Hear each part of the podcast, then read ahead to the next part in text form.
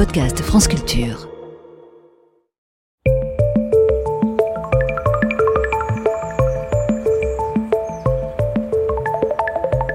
Ne vous êtes-vous jamais demandé pourquoi les plantes nous semblent bizarres? Les plantes sont fort éloignées de nous. Retrouver un ancêtre commun aux plantes, aux animaux et aux champignons imposerait de remonter le temps sur plus d'un milliard d'années. C'est dire que notre cousinage est lointain. C'est dire aussi que nous partageons peu avec les plantes. Nous n'avons rien à voir avec nos géraniums, mais aussi bizarre que cela puisse vous sembler, nous partageons plus avec les morilles. Pour aujourd'hui, tentons l'exercice très théorique de nous glisser dans la peau d'une plante. J'ai bien dit la peau, hein, pas le pot. Une plante qui regarderait les animaux, et en particulier les Homo sapiens. Pourquoi se déplacer? Les plantes doivent nous considérer comme des agités du bocal, nous et de nombreux animaux. Pourquoi se déplacer autant alors qu'il est si simple d'être immobile? Mais est-ce si simple? Les animaux ont besoin de beaucoup d'énergie parce qu'ils bougent. Si je suis une plante, je réserve mon énergie pour d'autres tâches. La réparation des pièces endommagées, par exemple.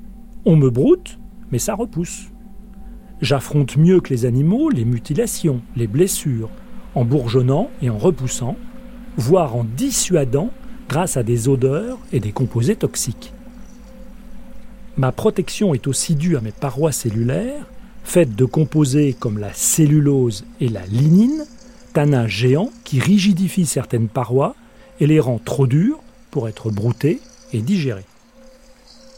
À propos d'agression, pas facile de se sauver lorsqu'on est immobile. Une plante ne peut pas fuir.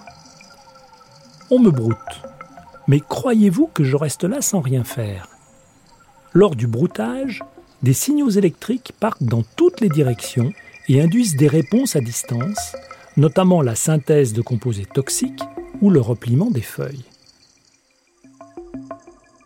Pourquoi risquer l'indigestion? Une plante ne court pas après la matière organique. Elle n'a pas besoin de digérer comme le font les animaux. Si je suis une plante, je ne dépense pas d'énergie, ni dans une quête de matière organique, ni en digestion. Je la produis avec mes chloroplastes, qui fabriquent des sucres grâce au CO2 atmosphérique, à l'eau et à la lumière. La lumière, une source d'énergie inépuisable que je sais transformer en énergie chimique, et cette performance, on l'appelle la photosynthèse. Les feuilles sont des organes de captation de cette énergie lumineuse et de respiration. C'est par mes feuilles que j'évacue un sous-produit toxique de la photosynthèse, l'oxygène, qui vous est si utile à vous, pauvres animaux. Franchement, être obligé de parcourir la forêt, la pampa ou la mer à la recherche de matière organique, mais quelle misère, quelle pitoyable performance. Évacuer des déchets. Contrairement aux cellules animales qui évacuent leurs déchets vers l'extérieur, les cellules végétales les stockent vers l'intérieur, dans une vacuole, sorte de sac au sein de la cellule. Les cellules végétales étant 10 à 100 fois plus grandes que les cellules animales, le sac peut être assez vaste. Cela explique que si vous pouvez manger à peu près n'importe quel animal sans vous empoisonner, à de rares exceptions près, comme certaines grenouilles tropicales, vous ne pourrez jamais manger n'importe quelle plante prise au hasard. Nombre d'entre elles, et ce n'est pas rien puisque c'est environ 80%, sont toxiques d'abord en raison du stockage des déchets dans les vacuoles, et au premier chef le stockage de tanins, ensuite car quasiment tout le reste est laxatif. Il est loin l'adage selon lequel c'est bon parce que c'est naturel ou c'est bon parce que ça vient des plantes. Mais les plantes sont-elles vraiment immobiles? Croyez-vous que les plantes soient totalement immobiles? Je ne pense pas ici au tournesol qui suit le parcours du Soleil, non, je pense à des trajets à distance. Partons d'un chêne. Un bébé chêne, cela s'appelle un gland. Facile. Arrivé à maturité, alors que l'automne arrive, les glands tombent de leur arbre. Il suffit d'une petite secousse, un petit coup de vent ou un insecte qui se pose, et ils se retrouvent à terre par milliers. Plus de 100 glands au mètre carré ne laissent pas indifférents les mulots et les écureuils. Ces petits mammifères font des réserves pour l'hiver, ils stockent. Après un parcours vertical, un gland est transporté horizontalement par l'un d'eux qui va le cacher, trop content de faire des réserves, mais parfois un peu oublieux. Son avenir de chêne, d'arbre, tient donc au trou de mémoire d'un mulot ou d'un écureuil. Les plantes ne dépensent pas leur énergie à se déplacer, mais elles sont pleines d'astuces pour faire déplacer leurs graines par d'autres. Le vent va emporter les graines du pissenlit, du platane ou de l'érable. L'énergie de la plante est plutôt dépensée à fabriquer des structures qui favorisent cette dispersion par d'autres, et il faut que tout le monde y trouve son compte.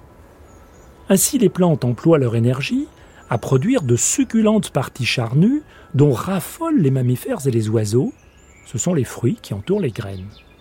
Les animaux s'en nourrissent, avalent la graine avec le fruit. Le fruit sera digéré, mais pas la graine, qu'on retrouvera dans les déjections de l'oiseau ou du mammifère, bien loin de là. Par exemple, dans les excréments de bonobos, des chimpanzés friands de fruits, ce sont des graines de plus de 90 espèces de plantes forestières que l'on peut retrouver. La dissémination peut aussi se produire par accrochage des graines au pelage ou au plumage des animaux, qui deviennent alors des sortes de facteurs. En tant que plante, je suis bien obligé de me dire, ces animaux qui transportent mes graines sont un peu mes esclaves. Je me contente de les nourrir un peu et ils travaillent pour moi. Alors, les plus forts et les plus performants, c'est qui?